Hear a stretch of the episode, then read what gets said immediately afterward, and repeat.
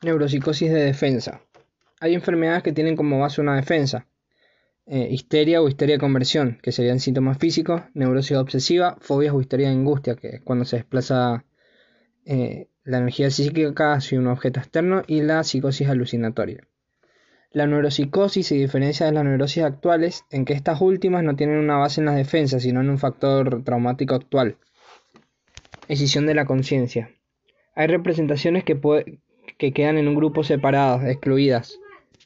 El grupo dominante, que es el que excluye, sería la conciencia, y el grupo segregado, o sea, el excluido, son las representaciones excluidas. Se empieza aquí a referir a lo inconsciente y a lo consciente. La decisión del contenido de la conciencia es la consecuencia de un acto voluntario del enfermo. Representaciones. Los pacientes gozan de buen estado de salud psíquica hasta que aparece una inconsciabilidad o incompatibilidad en su vida de representaciones. Las representaciones serían huellas mémicas de lo que vivimos, una cosa que representa otra cosa, o sea, ideas, pensamientos, recuerdos. El yo consciente está constituido por un conjunto de esas representaciones. Rol defensivo. En los enfermos, alguna o algunas de esas representaciones son incongruentes o incompatibles. Por ejemplo, hicieron o pensaron algo que no les gustó. Entonces se decide eliminarlo de la conciencia. El propósito de las representaciones sería ahuyentar, o sea, que ocupan un rol defensivo. Ese olvido que se pretende no se logró, sino que llevó a diversas reacciones patológicas que provocan una histeria, una representación obsesiva o una psicosis alucinatoria camino que desde el empeño voluntario lleva a la génesis del síntoma histérico. 1. La tarea que el yo defensor se impone, tratar como no acontecía la representación inconciliable, es insoluble. Una vez que la huella mémica y el afecto herido de la representación están ahí, ya, no se los puede extirpar de ninguna forma. 2. Una solución aproximada es lograr convertir esta representación intensa en una débil, arrancarle el afecto, la suma excitación que sobre ella gravita. Esa representación débil dejará de plantear exigencias al trabajo asociativo, pero la suma excitación divorciada de ella tiene que ser aplicada a otro empleo, o sea, al síntoma.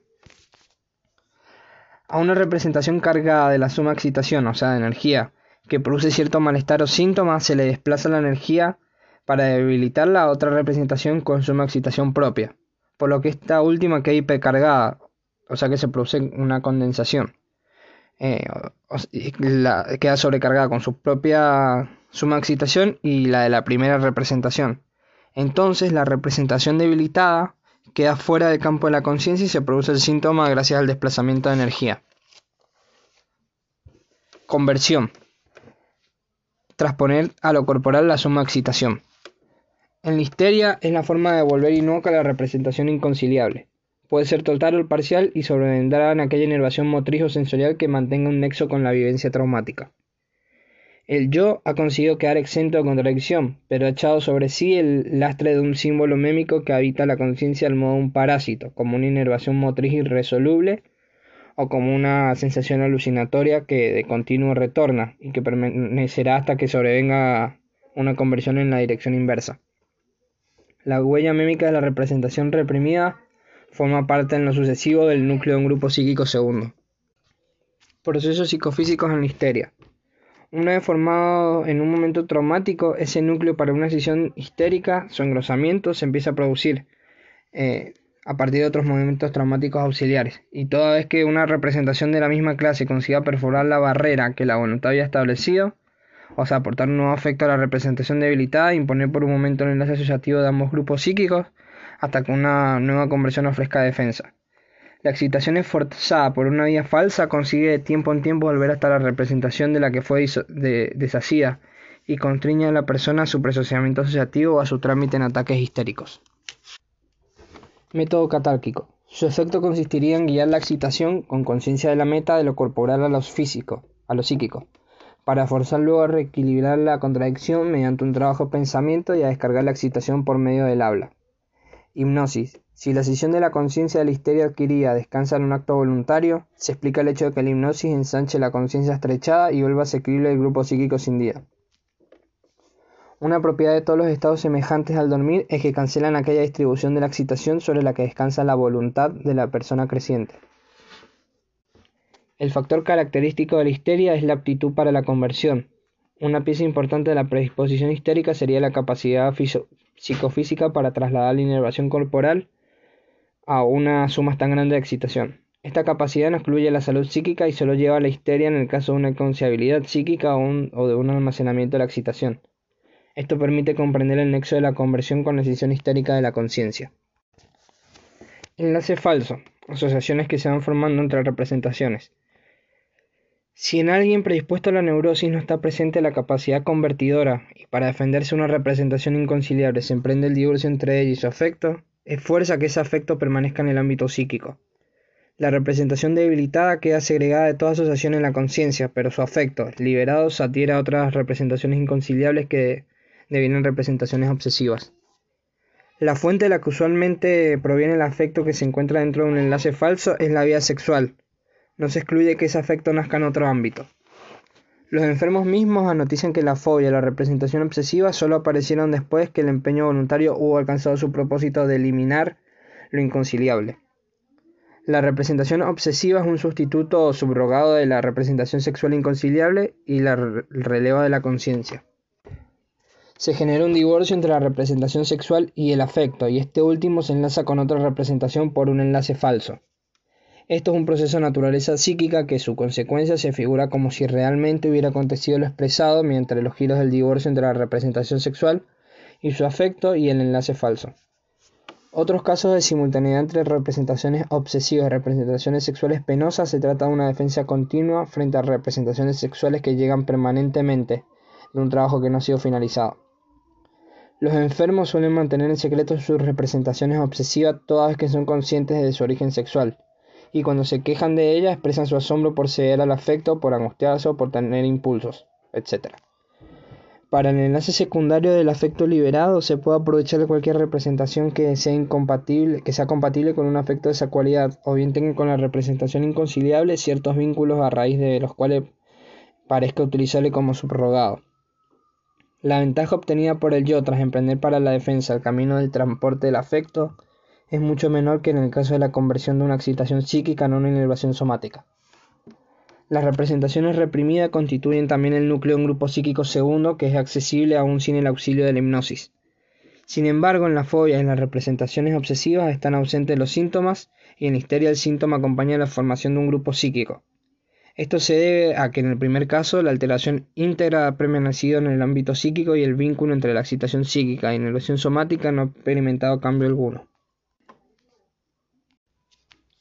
En los dos casos que hemos considerado hasta ahora, la defensa frente a la representación inconciliable acontecía mediante el divorcio entre ella y su afecto, pero la representación, debilitada y aislada, permanecía dentro de la conciencia. Confusión alucinatoria. Es una modalidad defensiva mucho más enérgica y exitosa que consiste en que el yo desestima la representación inconciliable junto con su afecto y se comporta como si la representación nunca hubiera comparecido, solo que en el momento en que se ha conseguido esto, la persona se encuentra en este tipo de psicosis. Contenido de la confusión alucinatoria. Realzar aquella representación que estuvo amenazada por la ocasión por la cual sobrevino la enfermedad. El yo se ha defendido de la representación insoportable mediante la psicosis como refugio. Es una predisposición patológica de grado más alto. El yo se arranca de la representación insoportable, pero ésta se va a entramar inseparablemente con un fragmento de la realidad objetiva. Y en tanto el yo lleva a cabo esa operación, se deshace de la realidad objetiva. La realidad objetiva es la condición bajo la cual se dan las representaciones propias de una idea alucinatoria y tras una defensa lograda la persona cae en confusión alucinatoria. Neurosis mixta. Las tres variedades de defensa y las tres formas de enfermar a que esa defensa lleva pueden estar reunidas en una misma persona, lo que dificulta una, una separación de la histeria respecto de otras neurosis. Hipótesis auxiliar. En las funciones psíquicas cabe distinguir algo, monto de afecto, suma excitación, que tiene todas las propiedades de una cantidad, algo que es susceptible de aumento, disminución, desplazamiento y descarga y se difunde por las huellas mímicas de las representaciones como lo haría una carga eléctrica por la superficie de los cuerpos. Protón pseudo histérica. El caso de Emma. Emma no podía ir solo a una tienda porque a sus 12 años fue a una tienda a comprar algo, vio a dos empleados reírse entre ellos y salió corriendo presa a de algún terror. Eh, su pensamiento fue que reían de su vestido y que uno le gustó sexualmente. Segundo recuerdo. A los ocho años fue dos veces a una tienda donde un pastelero pellizcó los genitales atrás del vestido. Acudió una segunda vez y luego no volvió. Se reprocha obviamente haber ido por segunda vez como si de ese modo hubiera querido provocar el atentado. Ahora comprendemos escena 1, empleados, si recurrimos a la escena 2, la del pastelero. La conexión asociativa entre ambas es proporcionada por la risa. La risa de los empleados le hacía acordarse a la risotada del pastelero. En la tienda los dos empleados ríen y esta risa aboca inconscientemente el recuerdo del pastelero. La situación presenta otra semejanza, de nuevo está sola en un negocio. Junto con el pastelero recordado el pellizco atrás del vestido, pero ella entre tanto se ha vuelto puber. Y el recuerdo del desprendimiento sexual se transpone en angustia y con esta tiene miedo de que los empleados pudieran repetir el atentado y se escapa. La conclusión de no permanecer sola en la tienda a causa del peligro del atentado se formó de manera correcta, con miramiento por todos los fragmentos del proceso asociativo, sin embargo, del proceso no ha llegado a la conciencia nada más que el fragmento vestidos, y el pensar que trabaja con conciencia ha plasmado dos enlaces falsos con el material preexistente, que se le ríen acaso a sus vestidos y que uno los excitado el gusto sexual. El complejo íntegro, que serían los círculos en blanco, está subrogado en la conciencia por una única representación, que serían los vestidos, evidentemente la más inocente. Ha sobrevenido aquí una, una represión con formación de símbolo, lo notable es justamente que no ingrese en la conciencia el eslabón que despierte interés, o sea, el atentado, sino otro como símbolo, que sería el vestido. A causa de este proceso patológico interpolado es el desprendimiento sexual del que también hay testimonio en la conciencia. Este se anuda el recuerdo del atentado, pero no se al atentado cuando fue vivenciado. El recuerdo despierta un afecto que como vivencia no había despertado, porque entre tanto la alteración de la pubertad posibilita otra comprensión de lo recordado. Este caso es atípico para la representación de la histeria. Donde quiera se descubre que es reprimido un recuerdo que solo ha devenido un trauma con efecto retardado. Causa de este estado de cosas el retardo de la pubertad respecto al restante desarrollo del individuo. Manuscrito K. La neurosis de defensa. Existen cuatro tipos y muchas formas de neurosis, pero solo se puede establecer una comparación entre tres. Son aberraciones patológicas de estados afectivos psíquicos normales. Estas histerias son eh, histeria de conflicto, neurosis obsesiva, que sería el reproche, paranoia de la mortificación. De estos aspectos se, distingue el daño permanente del yo. La ocasión de, de, la neurosis debe cumplir dos condiciones, que sea de índole sexual y que suceda en el periodo anterior a la madurez sexual. Tendencia defensiva normal. La repugnancia guía la energía psíquica de suerte que genere displacer pero la inclinación de defensa se vuelve nociva cuando se dirige contra representaciones que pueden desprender un displacer nuevo, también siendo recuerdos, como el caso, el caso de las representaciones sexuales. Se realiza la única posibilidad de que, con efecto retardado, un recuerdo produzca un desprendimiento más intenso que la vivencia correspondiente. Para esto hace falta que entre la vivencia y su repetición en el recuerdo se interpole la pubertad, que acrecienta el afecto del despertar de aquella. Para que el mecanismo psíquico quede libre de la neurosis de defensa es condición que antes de la pubertad no se produzca ninguna irritación sexual importante. Fuerzas represoras. Debemos ir hasta lo profundo del enigma psicológico si pretendemos inquirir de dónde es que proviene el displacer que una estimulación sexual prematura está destinada a desprender, y sin ella no se explicaría una represión. La vergüenza y la moralidad son las fuerzas represoras y la vecindad natural de los órganos sexuales despertarían asco a raíz de la vivencia sexual donde no hay vergüenza, donde no hay gestada ninguna moral, donde el asco es debilitado por las condiciones de vida como en el campo, no hay ninguna represión y por lo tanto ninguna neurosis será la consecuencia de la estimulación sexual infantil. Trayectoria de la enfermedad en las neurosis de represión. La vivencia sexual prematura, traumática, que ha de reprimirse primero. Segundo, su represión a raíz de una ocasión posterior que despierta su recuerdo y así lleva a la formación de un síntoma primario. Tercero, un estadio de defensa lograda que se asemeja a la salud salvo en la existencia del síntoma primario. Cuarto, el estadio en que las representaciones reprimidas retornan y en la lucha entre estos y el yo forman síntomas nuevos, los de la enfermedad propiamente dicha. Un estadio de nivelación, de avasallamiento o de curación deforme. Diferencias principales entre las diferentes neurosis. Estas diferencias sería el modo en que las representaciones reprimidas retornan, el modo de la formación de, síntomas y el de curso y el carácter de las diversas neurosis residen cómo es llevado a cabo la represión. Neurosis obsesiva. 1. La vivencia primaria estuvo dotada de placer activa en el niño y pasiva en la niña, sin injerencia de dolor o asco. Esta es recordada y causa el desprendimiento de displacer. Segundo, reproche consciente. Y tercero, viene un recuerdo y y, reproche que son reprimidos y se forma en la conciencia un síntoma contrario, matriz de la conciencia moral. Actúa la represión, o sea, se puede dar porque el recuerdo placentero desprende displacer en la reproducción de años posteriores, lo cual se debería explicar con una teoría de la sexualidad. Pero hay otros casos en los que se descubrió una edad muy temprana, años antes de la vivencia de placer, una vivencia puramente pasiva. La posterior conjugación de esta vivencia pasiva con la vivencia placentera es lo que agrega el displacer al recuerdo de placer y posibilita la represión. La condición clínica de la neurosis obsesiva es que la vivencia pasiva cayera en época tan temprana que fuera incapaz de estorbar la génesis espontánea de la vivencia de placer. La fórmula entonces sería displacer, después placer y después represión. Lo decisivo acá son las constelaciones temporales recíprocas entre ambas vivencias y entre ellas y el punto temporal de madurez sexual. En el estadio del retorno de lo reprimido se verifica que el reproche retorna inalterado. Durante cierto lapso aparece como una conciencia de culpa pura carente de contenido, y muchas veces entra en conexión con un contenido que está doblemente desfigurado, en el orden de tiempo y en el orden de contenido. Del tiempo por una acción presente o futura y del contenido por no significar un suceso real y efectivo, sino una sustitución. La representación es el producto de un compromiso, un compromiso correcto que sería respecto al afecto y a la categoría, y falso por desplazamiento temporal y sustitución analógica. El afecto reproche puede mudarse en otros afectos que luego entran en la conciencia con más nitidez, en angustia, hipocondría, delirio de persecución, vergüenza, etc. El yo consciente se contrapone a la representación obsesiva como a algo ajeno, le deniega creencia con ayuda de la representación contraria, formada hace mucho de la escrupulosidad de la conciencia moral. Se puede llegar a veces al avasallamiento del yo por la representación obsesiva. En los demás casos, la enfermedad es ocupada por la lucha defensiva del yo contra las representaciones obsesivas, lo que crea síntomas nuevos, o sea, la defensa secundaria. Así se llega a tres clases de síntomas. Primero, síntomas primarios de defensa, que sería la escrupulosidad de conciencia moral, Segundo, síntomas de compromiso, que son las representaciones obsesivas o efectos obsesivos. Y tercero, síntomas secundarios de defensa, que serían la obsesión caviladora, obsesión de guardar, disomanía, obsesión ceremonial, etc.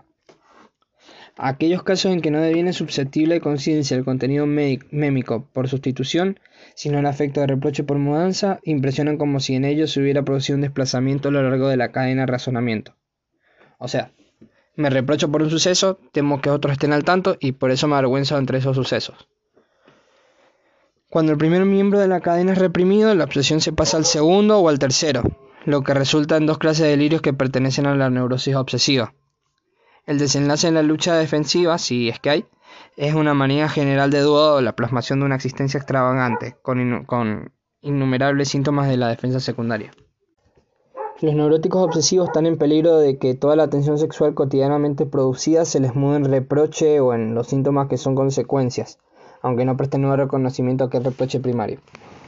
La curación sería deshacer las sustituciones y la mudanza de afectos allá hasta que el reproche primario y su vivencia queden despejados y puedan serles presentados al yo para relaborar paso a paso las representaciones inmediatas o de compromiso que devienen representaciones obsesivas.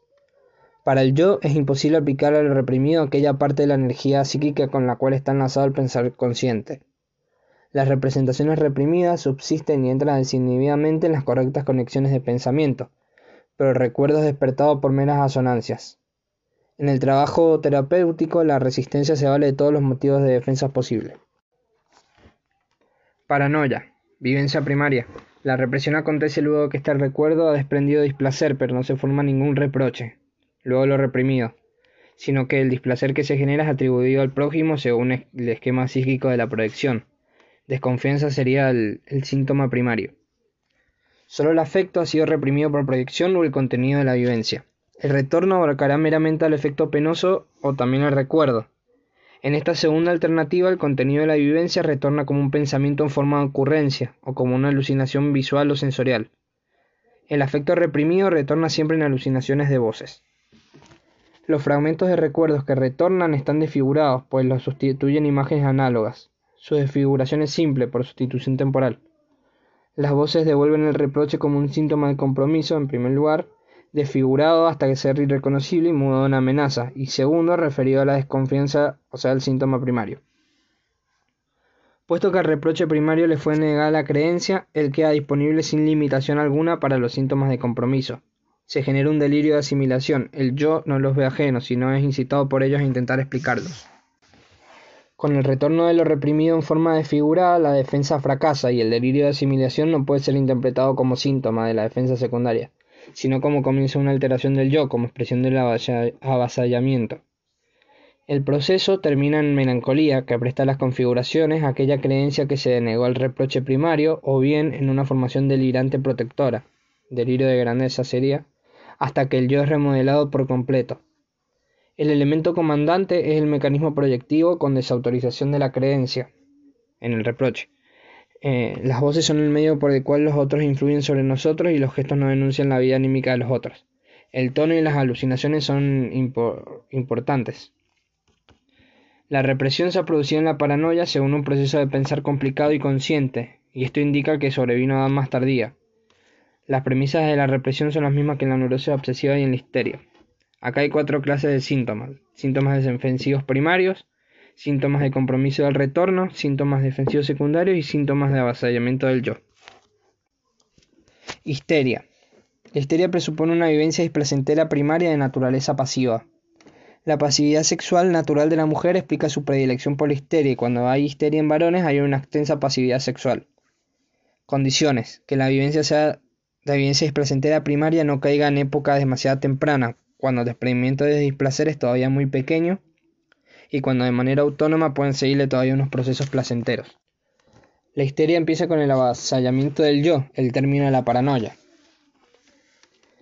Estadio de histeria de terror. La elevación de tensión por una vivencia displacentera primaria es tan grande que el yo no lo contradice, no forma ningún síntoma psíquico. Va a consentir en una eh, exteriorización de descarga con una expresión hipertensa de la excitación.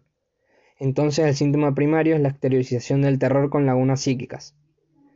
La represión y formación de síntomas defensivos sobreviene con posterioridad en torno del recuerdo y desde entonces en una histeria se puede mezclar entre sí al azar eh, defensa y avasallamiento, formación de síntomas y estallidos de ataque. Representación frontera. La representación acontece por refuerzo de una representación frontera que subroga el recuerdo reprimido dentro del curso del pensar. 2. Es representación frontera porque pertenece al yo consciente y constituye un fragmento no desfigurado del recuerdo traumático. 3. Es el resultado de un compromiso, el cual se exterioriza en el desplazamiento de la atención a lo largo de la serie de representaciones eh, conectada por simultaneidad. 4. El suceso traumático se desahoga en una exteriorización motora. Esta misma pasa a ser la representación frontera y el primer símbolo de lo reprimido. 5. Se trata de una laguna dentro de lo psíquico. Carta 52. Nuestro mecanismo psíquico se ha generado por estratificación progresiva.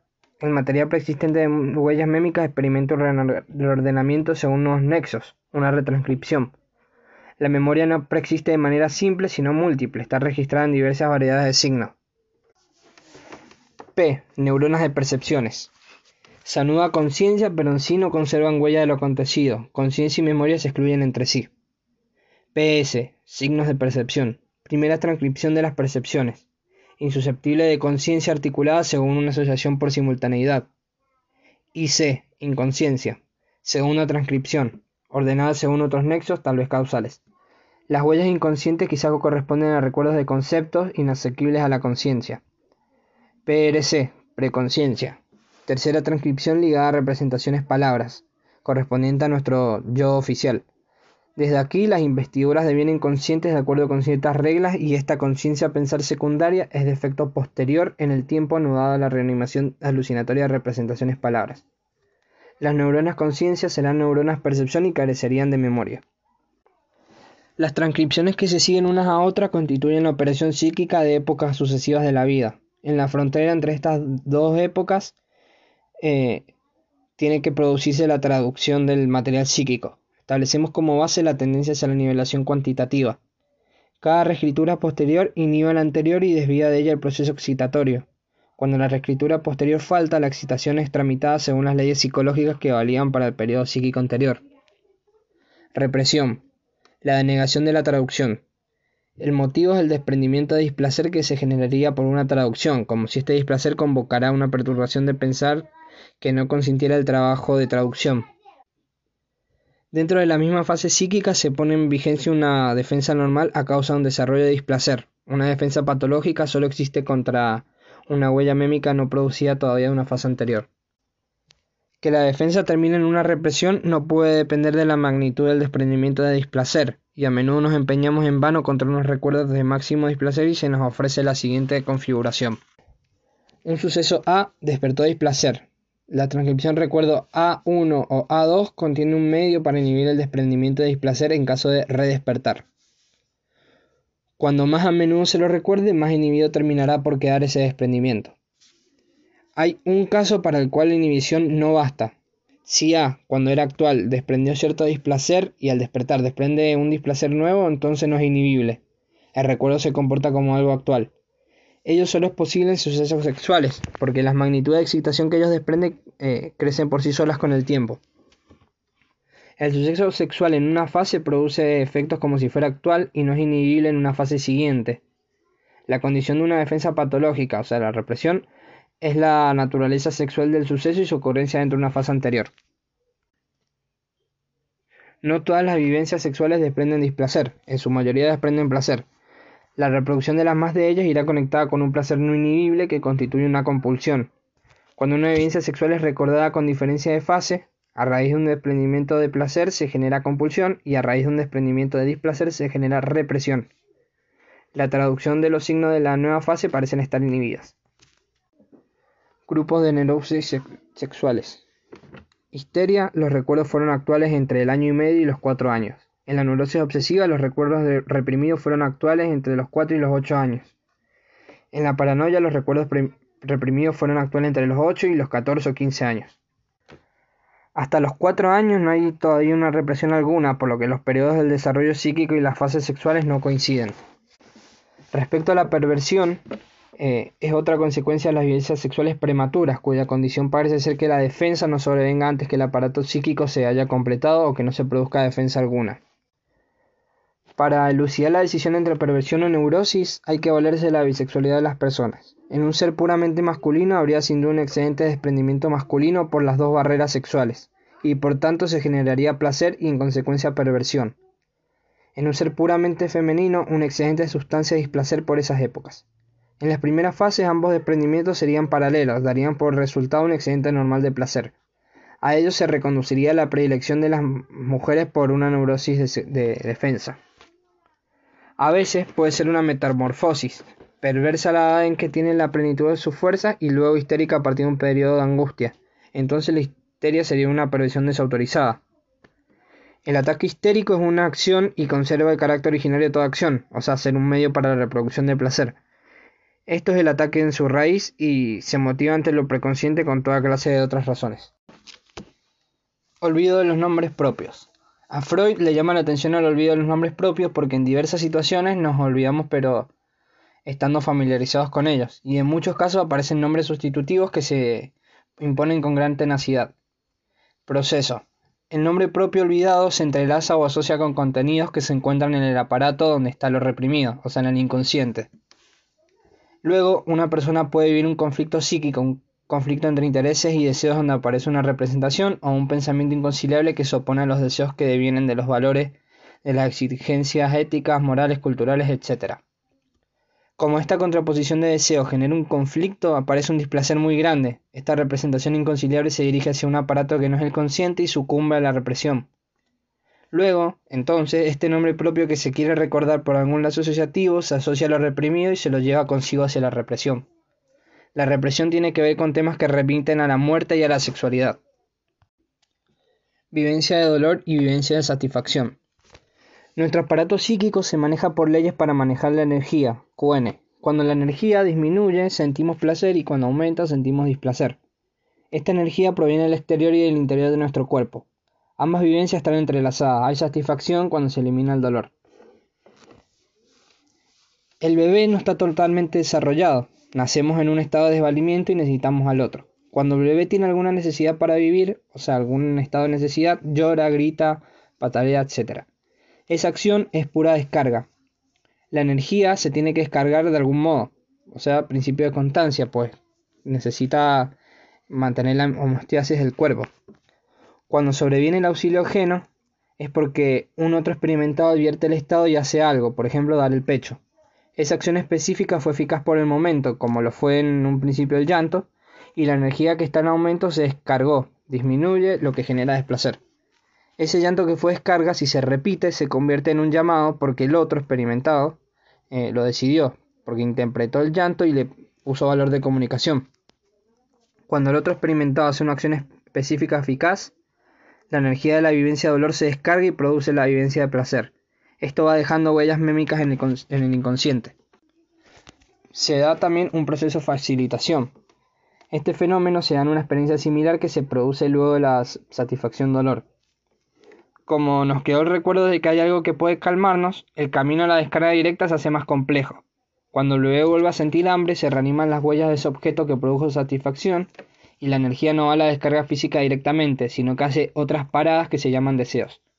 Este proceso se llama reanimación del deseo y puede tener una alucinación del deseo, o sea, imaginar vivamente la acción específica.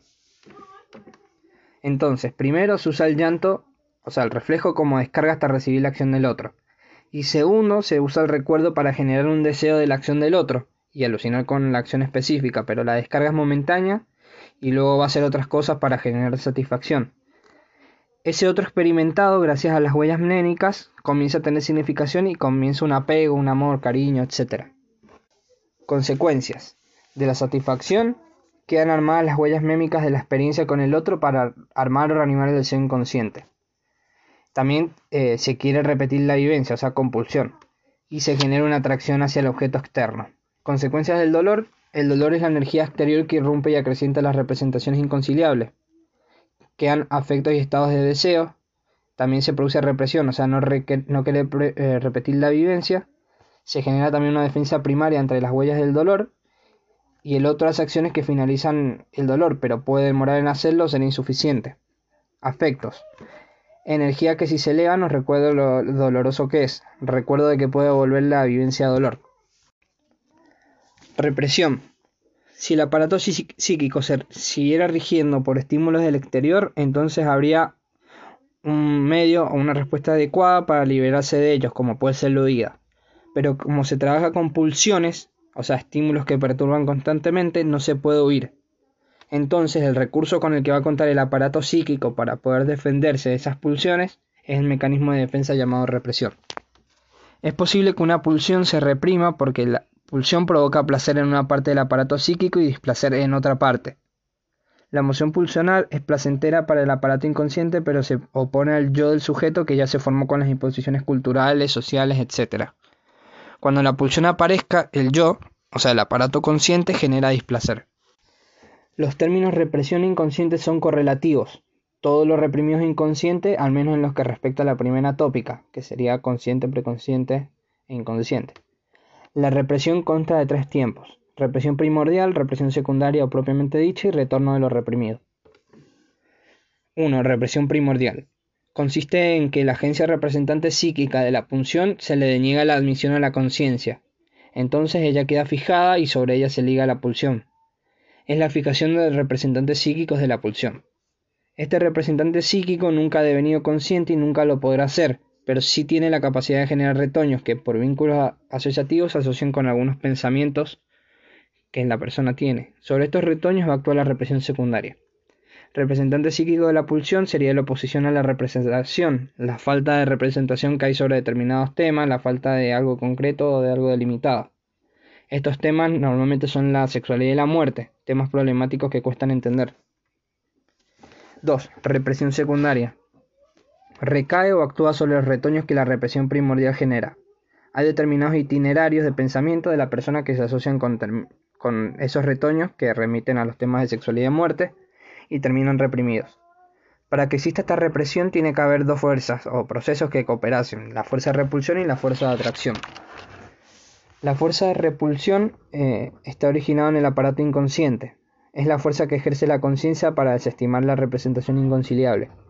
La emoción pulsional, que es en sí misma placentera para el inconsciente, no lo es para el consciente, entonces desde la conciencia se desestima esa representación. eh, la fuerza de atracción está originada en el inconsciente. Es ese vínculo que se establece entre determinados pensamientos y los retoños de la represión primordial, hace que eso se encuentre en el reprimido primordial, actúe como una fuerza de atracción que traiga hacia sí mismo esos pensamientos asociados a esos retoños. Características fundamentales. Es individual, se trabaja de manera particular cada retoño y es móvil. Es un proceso activo. Lo reprimido tiende a querer penetrar en la conciencia, hacer presión para salir. Para que no se produzca la fuerza de investidura, investidura que va desde lo consciente a lo consciente para dar a conocer lo inconsciente, se produce una fuerza de contrapresión o contrainvestidura que se encarga de que nada salga de lo inconsciente. La represión es un gesto de energía constante para que lo inconsciente continúe en su lugar. 3. Retorno de lo reprimido. Aquello que está en el aparato inconsciente, lo reprimido, puede aparecer o retornar, pero siempre de manera irreconocible para el sujeto, de manera desfigurada o de manera simbólica. El síntoma representa simbólicamente la práctica sexual del sujeto, una satisfacción sexual sustituta donde la emoción pulsional placentera para el inconsciente, eh, o sea, es placentera para el inconsciente, pero que luego se reprimió, aparece como síntoma de manera irreconocible. Por ejemplo, el caso del olvido de los nombres propios. Hipótesis auxiliar. Hay un divorcio entre la representación y el monto de afecto en donde se reprime la representación, y el monto de afecto puede dirigirse a uno de tres destinos posibles diferentes. El objetivo de la representación es evitar el displacer, entonces siempre que esos montos de afecto se dirijan a destinos de displacer o de angustia, la, la represión ha, fallado. Los destinos posibles del monto de afecto pueden ser, en la histeria, significa que la represión fue exitosa, el monto de afecto suprimido y sofocado no se divisa un placer certero, se viven los síntomas con bella indiferencia. También puede ir a la neurosis obsesiva, o sea, la represión fracasó, el monto de afecto es coloreado cualitativamente, el displacer y la angustia son claros. Cuando el sujeto deja de hacer determinada práctica que es habitual, aparece el displacer. Y también puede ir a la eh, angustia de fobia o fobia, que es cuando hay un total fracaso de la represión. El monto de afecto se mueve en angustia. Cuando aparece el objeto fóbico, el sujeto se angustia. Psicología de los procesos oníricos. Función del sueño. Ser el guardián del dormir. La función es que uno no se levante, que se pueda seguir durmiendo. Si se presenta un estímulo al soñar, el sujeto lo incorpora al sueño para poder descansar. Eh, resto diurno. Una evidencia percibida conscientemente es usada por el sueño para formarse. Todo sueño es cumplimiento de un deseo, y esto permite que sea el guardián del dormir. Características del sueño. Todo sueño es una transposición de pensamientos a imágenes visuales, o sea, todos sueños se dan imágenes visuales. Y además, todos sueños se viven en tiempo presente, se lo vivencia en el aquí y el ahora. Contenido del sueño. Una misma representación aparece en estos dos contenidos diferentes como si fueran dos lenguajes distintos. El sueño es un acertijo en imágenes visuales. Por un lado está el contenido manifiesto, que es lo que el sueño cuenta literalmente. Es una desfiguración del contenido latente y el contenido en este caso es de menor proporción.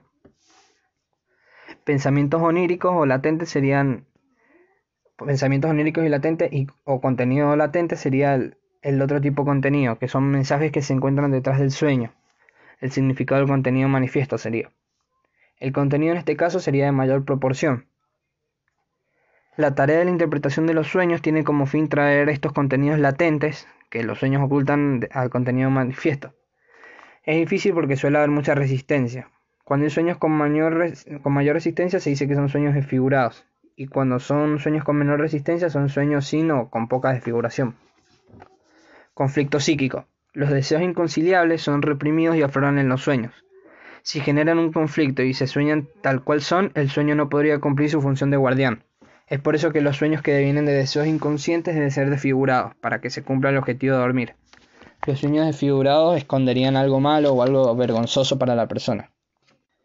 En los sueños se produce una elaboración secundaria al contarlos. Cuando se escucha el relato de un sueño, se debe pedir que el paciente repita el relato. Y como esta repetición no va a ser tal cual es la anterior, hay que prestar atención a esas cosas que cambian, las palabras, las pausas, la reformulación, a las dudas, a los oscilamientos, etc. Porque allí está el verdadero significado. Hay una diferencia entre el contenido manifiesto y lo que se relata. Todo está atravesado por la subjetividad y no hay ningún recuerdo de nada que sea literalmente lo que pasó. Esta desvirtuación en sí no es importante, pues lo que se introduce a la trama se introduce por alguna razón consciente o inconsciente. La razón es lo que cuenta, lo que va a tener la relación. O sea que lo que importa es la subjetividad. Sacroegoísmo del yo. La postura que el sujeto toma a la hora de dormir en la cual nuestro muestra cierto desinterés por el exterior, lo que permite que se, embarace de todo freno ético y moral que se impone la sociedad. El sujeto al irse a dormir deja de lado el mundo exterior, o sea, el mundo de vigilia. Esta postura permite que emerjan los deseos inconscientes que no se muestran en la vigilia, ya que en el sueño no hay presión social que imponga las pautas de conducta o de pensamiento que impone la sociedad. Eh, papel del yo. El yo siempre está presente. Si no lo estuviera, la persona soñaría ese deseo inconsciente directamente sin desfiguraciones y se despertaría. Que el yo esté presente significa que, en consecuencia, haya desfiguración y censuras oníricas. Desfiguración onírica sería eso que hace que el sueño sea incomprensible, lejano o ajeno, o sea, sin sentido. Es la consecuencia de la censura onírica. La censura onírica es aquello que se dirige hacia lo irrepudable que tiene que desfigurarse, actúa sobre los deseos inconscientes de manera directa. Es la resistencia que aparece en el análisis pero actuando en el sueño, o sea, una represión. Trabajo del sueño con los contenidos latentes. Primero se da condensación, los elementos latentes similares se fusionan o condensan creando formaciones mixtas. Al combinar materiales se reduce el contenido manifiesto. 2. Desplazamiento. Hay elementos que no se sustituyen por componentes propios, sino por elementos más alejados. Se desplaza el acento psíquico de lo importante a lo menos importante. 3. Transposición. Los sueños son presentes y son imágenes visuales, por lo que hay una transferencia de pensamientos a imágenes. Se pierde mucho contenido manifiesto. 4. Elaboración secundaria. La diferencia entre lo manifiesto y lo redactado para ponerle coherencia al sueño. Génesis del sueño. Se puede soñar primero con una, con una emoción que apareció en la vida de vigilia que por alguna condición externa no se pudo satisfacer. Estos deseos son, son conscientes y se tuvieron durante el día y no se satisficieron. Pueden emerger a dormir pero no, no se desfiguran al, no ser displacenteros. 2. Mociones de deseos que provienen del inconsciente, reprimidos que tienen que desfigurarse. Y tres, mociones de deseos actuales. Son deseos que aparecen al dormir y que se sueñan con satisfacerlos. En el adulto son los sueños, sean sueños desfigurados. Tiene que haber un deseo inconsciente que debe valerse, unirse o aprovecharse de un deseo consciente, o sea, resto diurno, de emociones diurnas o, o alguna preocupación que surgió durante el día de manera consciente y que queda dando vueltas en el preconsciente. Este es el anual deseo inconsciente y emergen ambos, pero siendo el inconsciente primordial y el consciente el secundario. Sueño de angustia. A veces la censura trabaja en diferentes intensidades. Entonces, algunos deseos inconscientes pueden eludirla y empiezan a cumplirse en el sueño, lo que genera displacer. La censura desarrolla angustia para que la persona se levante y no cometa el deseo inconsciente. Dirección y localización. La localidad psíquica pertenece al terreno de lo psicológico, por lo que al ser una construcción psicológica se debe entender en términos abstractos. El aparato está compuesto por sistemas que tienen una determinada dirección, que parten de estímulos y terminan en inervaciones. Está el sistema P, que serían las percepciones, que se encarga de recibir los estímulos, y sistemas M, eh, que sería el motor, que se encarga de descargar por medio de la motoridad esos estímulos que se captaron antes. El aparato psíquico va a estar constituido como un aparato de reflejos, el proceso de reflejo sigue siendo el modelo de toda operación psíquica. Huellas mémicas. Todo lo que llega al sistema de percepciones va a quedar registrado en el aparato como una huella mémica, una marca imborrable cuya función es la de la memoria. Camino regrediente y progrediente. La fuerza impulsora del sueño siempre viene del inconsciente. El camino del aparato psíquico es progrediente en el estado de vigilia, o sea, se parte de los estímulos y terminan las inervaciones en motilidad, es decir, se parte de las excitaciones y se termina en el preconsciente para luego tener un acceso a la conciencia. Cuando se duerme hay una clausura del mundo exterior, o sea, no se decide qué hacer. Ese camino progrediente se topa con que la motilidad está cerrada, entonces se toma un camino de reflujo o regrediente. El sueño sería una regresión donde se reaniman las vivencias y fantasías anteriores, infantiles más que nada. Proceso primario o aparato primitivo. Pertenece a lo inconsciente, es una manera de manejarse el inconsciente y tienden a investir la satisfacción primera, que se da en la infancia luego de nacer, por la vía corta regrediente. Es una regresión inmediata que finaliza la alucinación sobre esa satisfacción primaria. Es representación cosa. Las energías móviles y libres eh, son móviles y libres y el sujeto no decide a dónde va esa energía, lo cual se dirige a esa satisfacción primera siempre, moviéndose libremente. Este proceso no es efectivo fisiológicamente y no se determina de satisfacer la necesidad física. Este aparato se rige por el principio de placer, o sea, El aparato tiende a la homeostasis o a mantener los niveles de energía bajos o constantes. El decrecimiento de energía se percibe de manera placentera, por lo que el aparato tendería al placer. Representación cosa sería lo que pertenece al inconsciente y es una investidura libidinal de objeto. Sería pura huella anémica carente de significado. Proceso secundario. Pertenece al preconsciente y se rige por la identidad de pensamiento. La persona intenta restablecer esa satisfacción primera por medio del mundo exterior, por la identidad del pensamiento va a decidir qué hacer, cómo satisfacer esa necesidad y lo hace mediante un rodeo. La energía está quieta, pero puede moverse en eh, ponerse en estado de movimiento. El sujeto cuenta con la energía psíquica y decide cómo y dónde volcarla. Este proceso secundario se rige por el principio de realidad y sería representación palabra. Principio de realidad. sujeto, ese sujeto debe amoldarse al mundo exterior que trae determinadas reglas, que impiden el cumplimiento inmediato del deseo por la corta vía regrediente. Este principio es una variable del principio del placer, o sea, busca placer pero acepta los displaceres para alcanzar un placer mejor. Representación palabra. La palabra da significación a la cosa.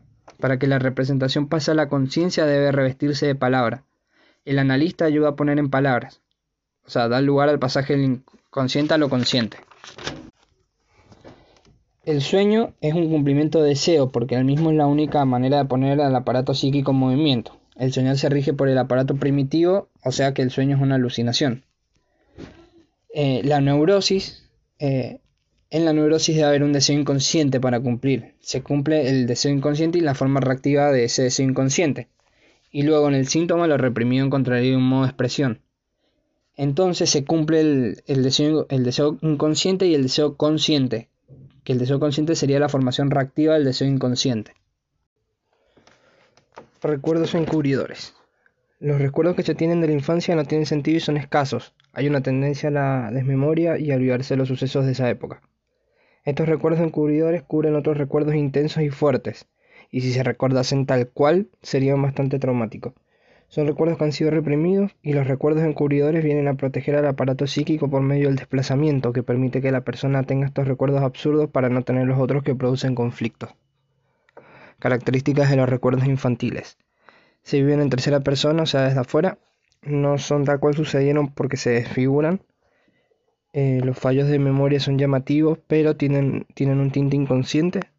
Hubo desplazamiento donde se asocian los recuerdos sustitutos por y los reprimidos. Y el recuerdo sustituto se relaciona con la vivencia traumática. Lo inconsciente. Todo acto psíquico puede atravesar dos fases de estado, inconsciente y preconsciente consciente. Todo aparato psíquico se origina inconsciente y puede pasar a la segunda fase consciente-preconsciente. Entre ambas fases hay una frontera o límite que es la censura. La censura modifica lo inconsciente para pasar a lo preconsciente-consciente, haciendo tolerable la representación. Es un examinador que se encarga de ver qué puede pasar por la barrera y qué no. Cuando no se puede superar la barrera, la representación es reprimida y va a pertenecer al inconsciente. Primera teoría o supuesto tópico de la traducción. Una representación puede estar en el inconsciente y en la conciencia a la vez. Puede haber una nueva transcripción o traducción en el, en el consciente y a su vez la transcripción original puede estar en el inconsciente. Para que el sistema desaparezca solo habría que comunicarle, para que el síntoma desaparezca solo habría que comunicarle al paciente lo que está reprimiendo pero esto no es viable ya que actuarían las fuerzas de la resistencia y el tratamiento no sería eficaz.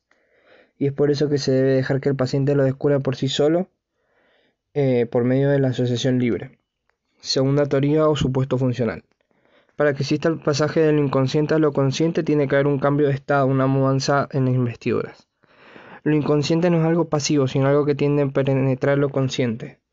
La investidura son fuerzas que tienden a penetrar a lo, consciente y la contrainvestidura son fuerzas que se oponen a la salida de lo inconsciente. Devienen de la depresión primaria y secundaria.